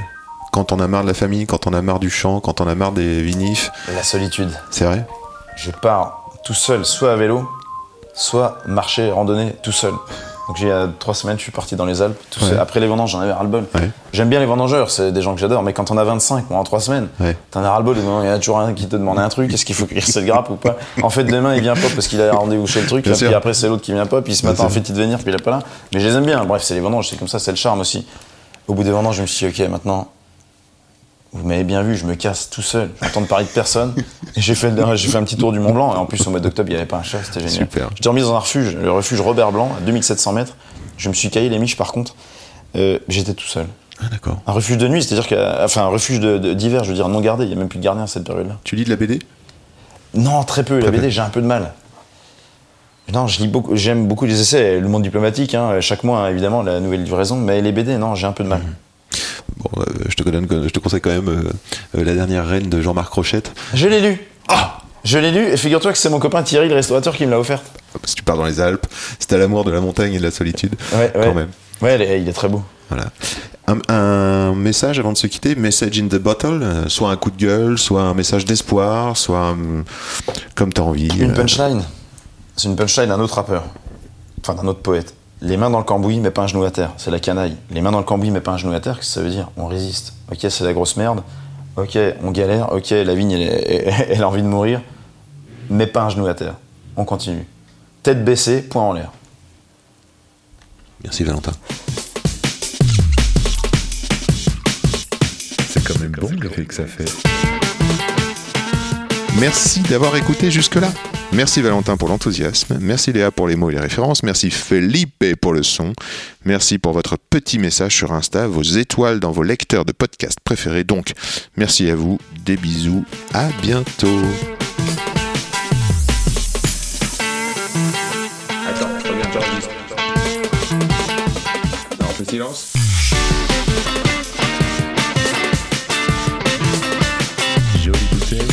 Jolie bouteille, sacrée bouteille.